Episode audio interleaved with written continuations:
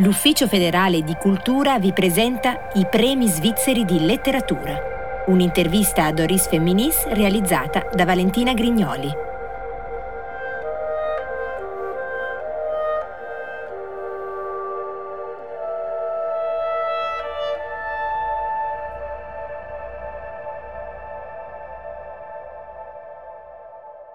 Il paese di cui si parla è Giusello e noi adesso ci troviamo a Cavernio. È lo stesso paese in senso geografico, nel senso che quando io me lo sono immaginato per scriverlo ho pensato a Giusello, fisicamente la casa davanti alla chiesa che sta qua di fianco. Mm-hmm. Eh, poi però non è Cavernio, nel senso che eh, ho deciso di chiamarlo Giusello perché voglio che resti l'idea di un paese qualunque, comunque un paese del Ticino rurale, eccetera, però eh, non necessariamente Cavernio.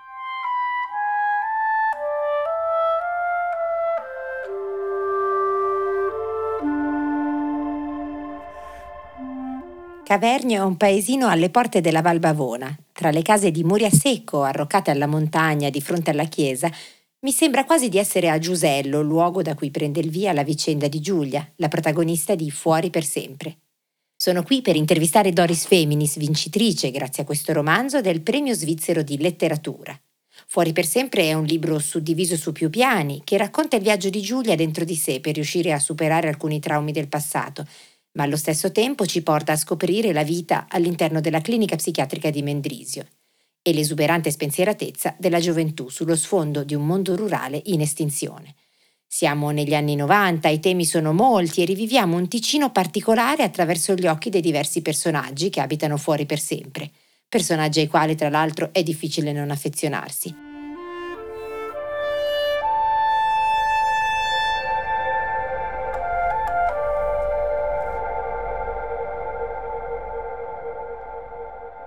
Era stato suo fratello Saverio a risvegliare Lili una sera calda d'estate che non se l'aspettava. Giulia era schizzata fuori dalla camera in cui avevano litigato e si era precipitata in garage, soffocata da una litania di Lili, Lili che esplodevano tra i singhiozzi. Dall'armadio degli attrezzi aveva preso il sacchetto di plastica e la bottiglia ed era corsa nella piazza del villaggio a cercare il furgone con il logo Impresa di costruzioni Fratelli Borioli. Dentro il furgone aveva alzato gli occhi verso il profilo delle cime, poi li aveva abbassati sull'ombra della valle che sfociava dal ghiacciaio e infine li aveva rivolti al villaggio e alle sue cento case spalmate sulla curva della montagna, da secoli lì a borbottare. Ciao Giusello, gli aveva detto. Con tristezza aveva pensato agli uomini di casa sua, orgogliosi dei loro quattro muri, che da Rita sentiva cantare Giusello il più bello, e la mattina sarebbero partiti per cantieri e uffici. Si era immaginata le mamme del paese che cucinavano e crepitavano, i bambini che correvano sulla piazza, i camini che fumavano l'inverno nelle case dei nonni e altre cose inutili. Aveva acceso il motore e si era avviata verso la valle.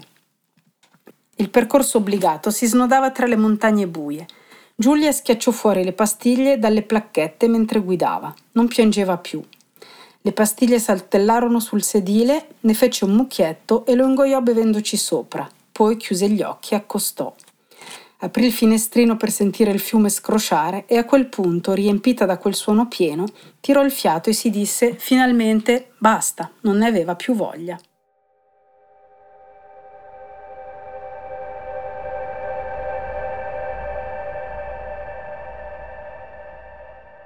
Doris Feminis ha scritto Fuori per sempre in tre parti distinte, ognuna delle quali porta il nome di una ragazza, Dopo aver conosciuto Giulia, Annalisa e Sanders, quindi, sono venuta a incontrare proprio lei, Doris, che è scrittrice, ex capraia, ricorderete il suo Chiara cantante Altre capraie uscito nel 2016 per Pentagora, mamma e infermiera psichiatrica a domicilio.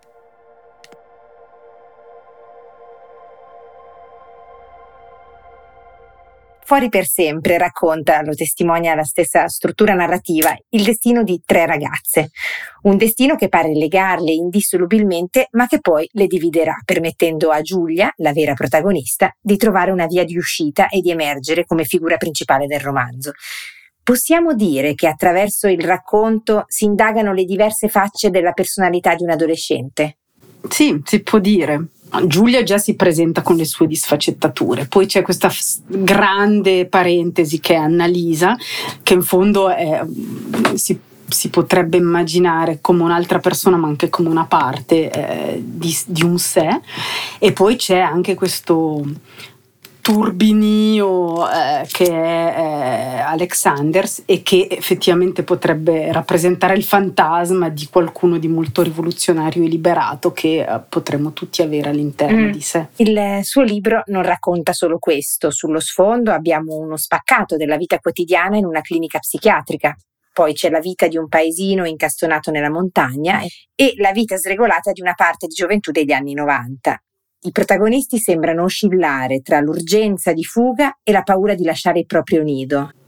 Sì, e poi questa cosa eh, succede a svariati livelli, quindi se partiamo dall'universo culturale, che è quello che io ho voluto ritrarre quasi un po' artificialmente, perché negli anni 90 eravamo già usciti dalla tradizione contadina delle montagne ticinesi, però è vero che in, quel di Cavernio era ancora molto presente, soprattutto nella generazione dei nonni, per cui ho fatto una specie di trasposizione di questo momento di cambiamento. Mm-hmm tra la civiltà contadina e quella in cui poi siamo arrivati con i servizi e eh, anche eh, l'aspetto culturale, quindi questo mondo che era ancora molto cattolico, molto tradizionale eh, negli anni diciamo 70-80 e che adesso non è assolutamente più, eh, vissuto da Giulia all'interno di una famiglia che si snoda su tante, quasi due generazioni. Mm-hmm perché lei ha molti fratelli, i suoi genitori sono nati prima della guerra. Quindi l'idea era proprio quella di mostrare come questo cambiamento eh, può essere vissuto, che poi secondo me era interessante anche perché ci sono tantissimi adolescenti adesso qui da noi che vivono questa cosa perché sono il frutto di una migrazione. C'è questa idea della fuga, di voler partire anche e rimanere allo stesso tempo sentirsi al sicuro. Non so, io ho avuto questa impressione in tutti gli ambienti, sia in clinica, esatto. nel paese. Esatto, succede per Giulia che vuol partire dal paese ma che allo stesso tempo ci è legata, non sa bene come fare, vorrebbe, poi alla fine lo fa, ma ha tutte queste resistenze eh, e eh, in Giulia all'ospedale, quindi questo ospedale che all'inizio lei rifiuta, questo cammino all'interno di sé che all'inizio rifiuta e che poi invece da qualche parte certo punto non vuol più lasciare. Mm. E perché è un posto che la protegge e perché è un cammino che decide di sì. fare. E dov'è il pericolo? Nello stare o nell'andare? Secondo me nello stare. Beh, il problema dello stare è che ti incastra dentro un meccanismo che poi non fa altro che ripetersi, è proprio il problema della patologia psichica, cioè mm-hmm. in cui poi si arriva anche nel libro. Sì. Continuo a non capire come sia arrivata a pensare al suicidio. Una ragazza che brilla negli studi, a due mesi dagli esami è stressata, chiunque lo sarebbe. Giulia rimase muta. Tornerai alla famosa notte, lo so che non le piace, ma cosa significa Lili per sempre? Lili è Annalisa, rispose Giulia esasperata. Annalisa. Aveva già accennato ad Annalisa, la sorella deceduta. Vuole parlare di Annalisa? Annalisa è morta. La psichiatra si fece cauta. Ho parlato un po' con Maria Nodi, disse. Si potrebbe dire che Annalisa voleva morire o che Annalisa è quasi morta, magari che Annalisa si sentiva morta. Giulia deglutì e guardò Marisa per cercare soccorso. Marisa strinse le labbra e attese un momento prima di dire perché no? incoraggiante. Giulia si sentì cadere in un vortice, fu invasa da una grande paura e divenne rossa. Prese fiato più volte davanti alle due donne che la guardavano in attesa, tranquille, sorridenti, finché trovò un ritmo. E allora sentì un'enorme tristezza, una tristezza mortale, e si prese la testa tra le mani, pronta a coprirsi le orecchie, perché se qualcuno avesse aggiunto una sola parola sarebbe andata in frantumi. Ma nessuno disse niente, e la tristezza fece un normale cammino riempiendo ogni parte del suo corpo. E allora, appurato che la dottoressa Sortelli e Marisa non temevano alcun disastro, Giulia si strinse attorno alle ginocchia, lasciò cadere la testa e i capelli in avanti e, protetta in quel luogo, pianse.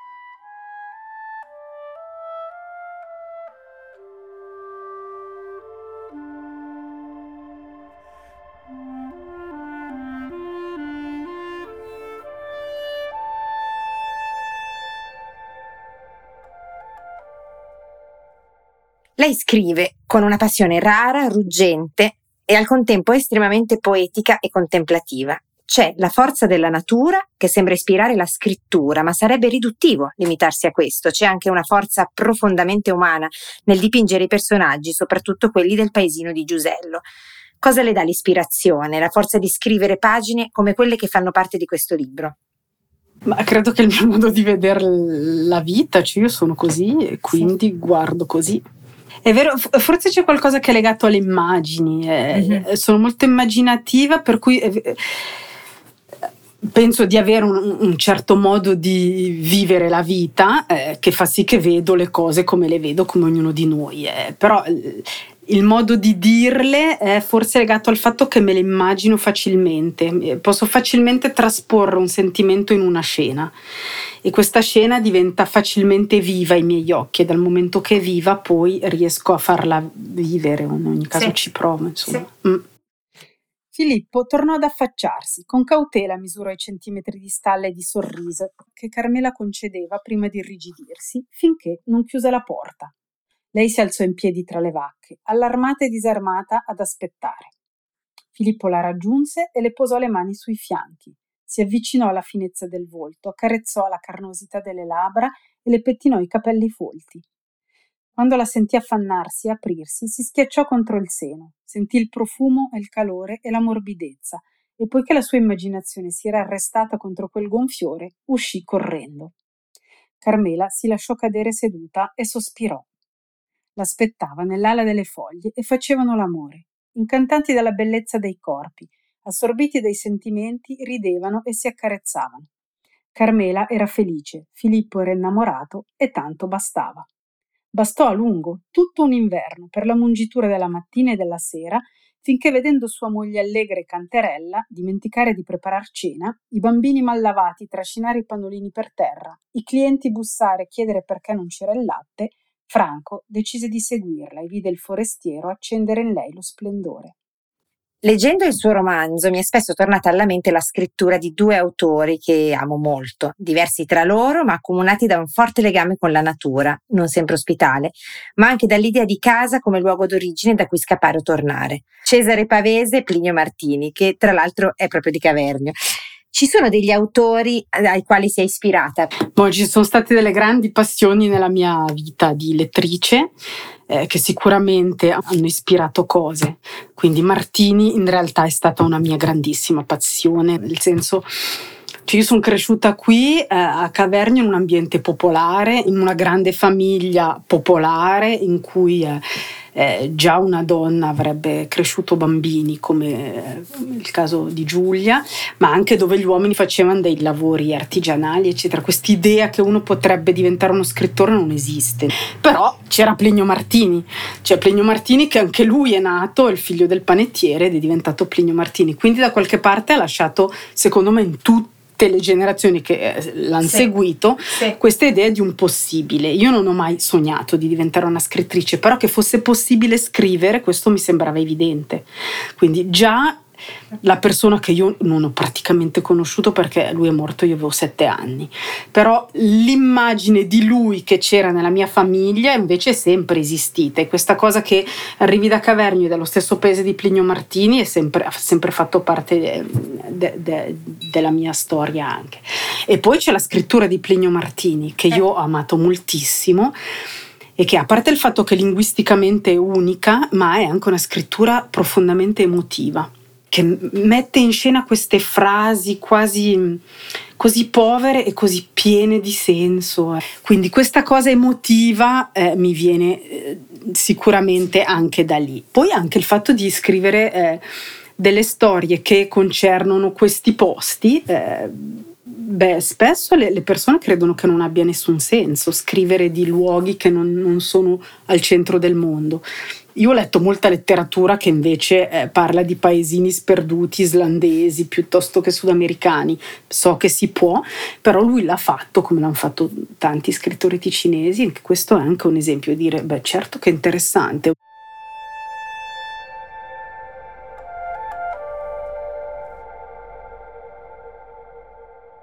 E poi ci sono stati scrittori che invece mi hanno nutrita più tardi. Beh, negli ultimi anni ho avuto pa- una passione sfrenata per Imre Kertész, nel quale eh, c'è moltissima riflessione su eh, il modo in cui gli avvenimenti storici e, la, e, e le vite singolari si, si, intrecciano e si modificano, quindi nel suo caso la grandissima storia, quella del, dell'olocausto, però è secondo me un esempio di come si possono uh, incrociare in modo molto riflessivo. A livello narrativo ho avuto una grande passione per uh, Philip Roth, di cui ho, ho letto tutto, credo quasi ormai. Quindi ecco, lui veramente l'ironia non credo di essere assolutamente sulla sua scia, però è qualcosa che mi è piaciuto tanto e, e, poi questa capacità di costruire delle frasi incredibili che quando hai finito di leggere dici ma come ha fatto? cioè, e questo mondo, anche lui scrive di un, di un, quartiere, di una città per tutta la vita sì. e riesce in fondo a inglobare quasi tutti i soggetti che, che sono possibili. Ecco, questa ricchezza del linguaggio, questa capacità di, di, e la libertà, la libertà di parlare di tutto, che è quella della letteratura in generale, però ecco in lui è proprio spropositata, molto florida così eh, due grandi passioni che ho avuto. Poi ci sono degli scrittori svizzeri che mi sono molto piaciuti. Beh, uno che ho proprio adorato, allora siamo in tutt'altro mondo, che è Leo Tour, che ho scoperto mhm. qualche mm-hmm. anno fa perché era chiasso letteraria. E lui invece è con proprio uno scrittore sparuto che racconta di rocce, stambecchi. E, caccia, cose maschili. Eh, c'è un po' di questo anche nel libro. C'è un no? po', nel senso il contatto con la natura. Sì, sì, Però ecco, lui ha, ha un modo di, di, di riuscire a trarre da questi personaggi così selvatici e di poche parole come poteva averlo Plinio Martini, che lui comunque era un po' barocco, non era mm. così, però eh, di, di tirar fuori da, quelle, da pochissime parole que, queste vite intere.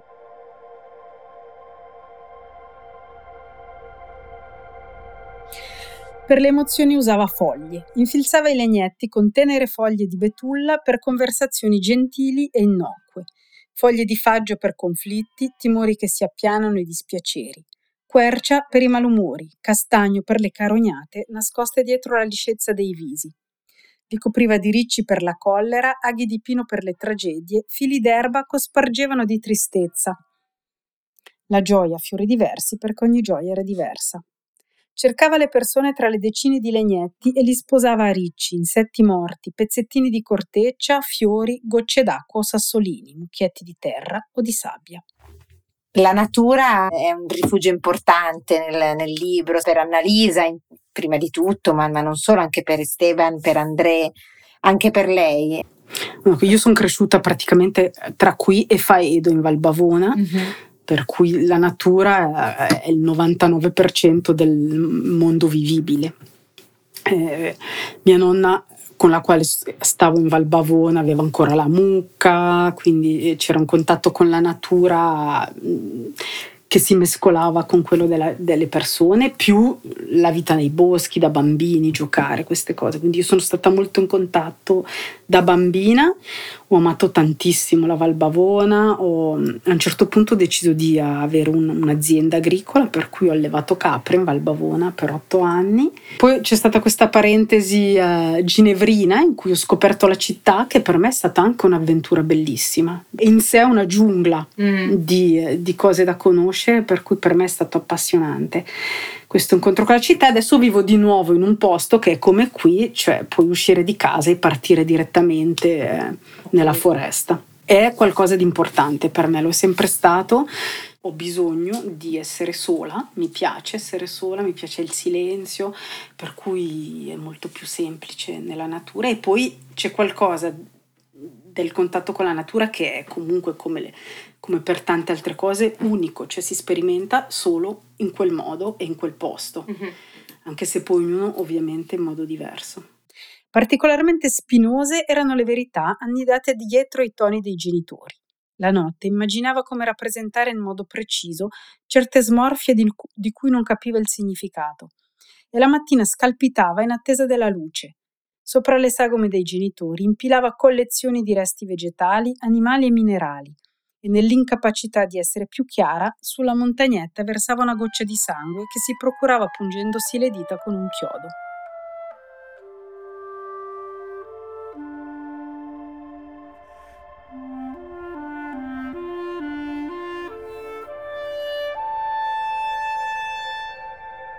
Sembra come esserci un'esigenza di stimolare il dibattito intorno alla salute mentale. E che cosa ci insegna quindi la storia di Giulia a riguardo di questo mondo della, della salute mentale, della psichiatria in Ticino? La, la, mia motivazione prima per scrivere questo libro era effettivamente legata allo stereotipo che da sempre esiste attorno alla psichiatria e che secondo me si è sfatato poco negli anni. Sono 30 anni che sono infermiera in psichiatria. La psichiatria è completamente cambiata in questi anni e già quando io l'ho incontrata negli anni 90 era enormemente cambiata eh, già solo dagli anni 70. Eh, quello che io volevo dire eh, da qualche parte è quello che succede all'interno dell'ospedale, perché lì ho l'impressione che c'è uno sguardo che non si posa sovente. Quindi anche se lo sguardo attorno alle malattie mentali è un po' cambiato perché si vedono delle persone eh, che hanno delle patologie nelle serie televisive, insomma c'è qualcosa che tenta di, di rendere meno stigmatizzante, però c'è ancora qualcosa di quello che succede per davvero nella sofferenza psichica che resta un po' un tabù, da una parte perché è chiaramente una sofferenza, eh, perché le persone stesse non hanno voglia di esibirla, eh, perché i loro familiari spesso, eh, anche loro, tendono ancora a proteggere o a nascondere questo aspetto se c'è nella loro famiglia, e perché l'ospedale resta di per sé un, una sorta di involucro che ha voluto aprirsi ma che resta chiuso. Adesso resta chiuso meno, nel senso che le persone vanno all'ospedale, non ci restano tutta la vita e a volte neanche qualche mese, ci restano qualche settimana, è diventato veramente una specie di luogo di rimbalzo dove la gente entra, primo momento la crisi e poi il resto si farà all'esterno. Però all'interno di questo involucro succedono grosso modo due grandi cose che io ho voluto mettere in scena. Uno è, è la malattia psichiatrica, quindi delle persone che hanno de, delle malattie che si rivelano o che sono croniche e che sono in crisi regolarmente e che nell'ospedale da qualche parte eh, compensano ogni volta questi momenti di crisi. E nel romanzo ci sono delle persone che vivono questo aspetto dell'ospedale e poi ci sono le persone che vivono delle crisi, quindi all'ospedale ci vanno per fare un cammino trasformativo come quello di Giulia e poi anche il mondo dell'ospedale, l'interno, eh, uno non, se non c'è mai stato in visita o come paziente non se lo rappresenta. Quindi io ho voluto rappresentarlo, ma qui bisogna stare attenti, cioè questa è la psichiatria degli anni 90 in Ticino. E la dottoressa è una figura particolare all'interno del, del romanzo, perché mi ha parlato di più di altri personaggi del mottino? Poi avevo bisogno di qualcuno che facesse questo lavoro di, di accompagnare per tutto il cammino mhm. Giulia. Ed è vero che all'inizio io avevo immaginato di dar più spazio agli infermieri. È che non accompagnano mai tutto un cammino, cioè mhm. hanno i turni, poi ci sono, poi non ci sono. Quello che realmente ha tutta la storia dall'inizio alla fine è il medico. Mm-hmm. L'infermiere è, è, molto più legato al quotidiano, all'emozione, a quello che succede eh, durante il giorno e il medico invece è quello che ha un minimo di distanza e che riesce a tenere questo filo eh, che poi è il suo scopo, cioè lui è un po' più a distanza, permette anche agli infermieri quando poi si hanno i colloqui di, di, di prendere questa distanza e questa cosa anche ho tentato di metterla in scena, cioè quando ci sono queste riunioni c'è qualcosa che succede lì a, a livello dell'elaborazione che è importante per, per tenere sto filo, per cui la dottoressa Sortelli viene e propone questo aspetto. Anche lei è un personaggio storico perché dei, di medici così credo che non ce ne siano più cioè era il tempo della psicodinamica, adesso siamo sulle terapie brevi, eh, era tutto un modo di concepire la psiche che eh, è molto meno di moda.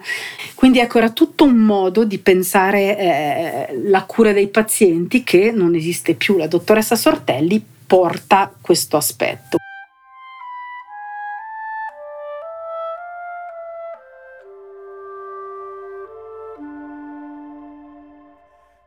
A Zurigo c'era da attendere un'ora per il diretto Yverdon-Losanna e Sanders propose di fare un giro al Platspitz, il grande parco di viali alberati che si dipanava tra le torrette del Museo Nazionale e le vetrine della Bahnhofstrasse.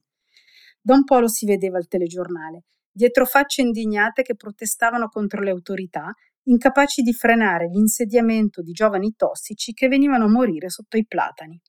Uno scandalo a cielo aperto, denunciavano rispettabili cittadini filmati accanto alle statue affacciate sulla Limmat. Una pugnalata nel cuore del centro storico, sintetizzavano i giornalisti. Sanders era un habitué. Non c'era niente, un parco e basta, insisté, solo un giretto veloce per passare il tempo. Di cosa avevano paura? Per Giulia era ok, soltanto Chris tenne fede a qualche principio e disse che li aspettava al binario 15. Il parco era vicinissimo. Bastò seguire un gruppo di ragazzi con i capelli lunghi e le giacche di cuoio per approdare alla spianata, dove tra mucchi di neve e immondizia, sulle panche o per terra, giaceva la gioventù di mezza Europa drogata e macilenta. Un olocausto di figli dei fiori.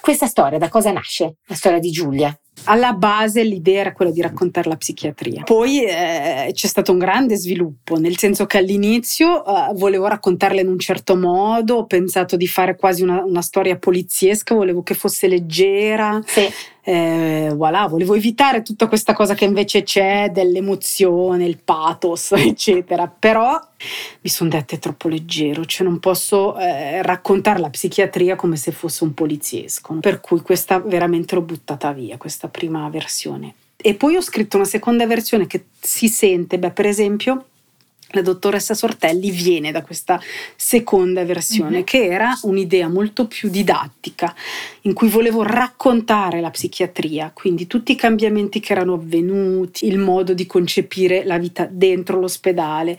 È diventato un pamphlet enorme e che poi eh, si è rivelato essere una noia solenne. Grosso romanzone che ho mandato al mio primo editore, quello che aveva eh, pubblicato Chiara Cantante, Altra Caprai. E lui lui mi aveva detto ma Doris è proprio brutto, una schiaffata.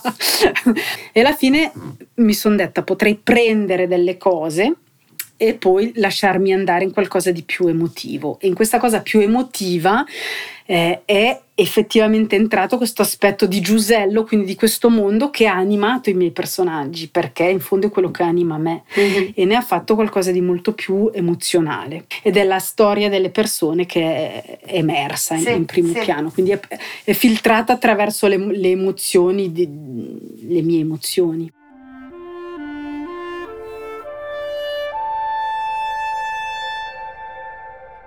Il nibbio sui rami nel filtrare della sera. Mi sveglio che è notte, accendo il fuoco, metto l'acqua sulla stufa a scaldare. Abbaiano i caprioli, è l'alba. Gli uccelli iniziano a cantare. Torno a casa, apro la porta, la stufa accesa, il caldo, odore di fumo, l'acqua è pronta, bevo un tè. Adoro il profumo di questa foresta e gli animali che la abitano e gli alberi che la ricoprono. Arriva il sole, illumina le foglie secche e i tronchi, fili di ragnatela partono da ogni ramoscello in tutte le direzioni. Non sei venuta qui come un malato che va dal dottore, ma come un animale che va a morire. André mi porterà a vedere i piccoli. Quello della grigia appena nato cercherà le tette, gli altri salteranno nell'erba. Le mamme brucheranno con l'occhio vigile. Il lupo e i rapaci, non c'è modo di fuggire. Non posso immaginarli farsi strappare la carne e le ossa che si rompono tra i denti. Nelle cucine le mamme accendono il fuoco.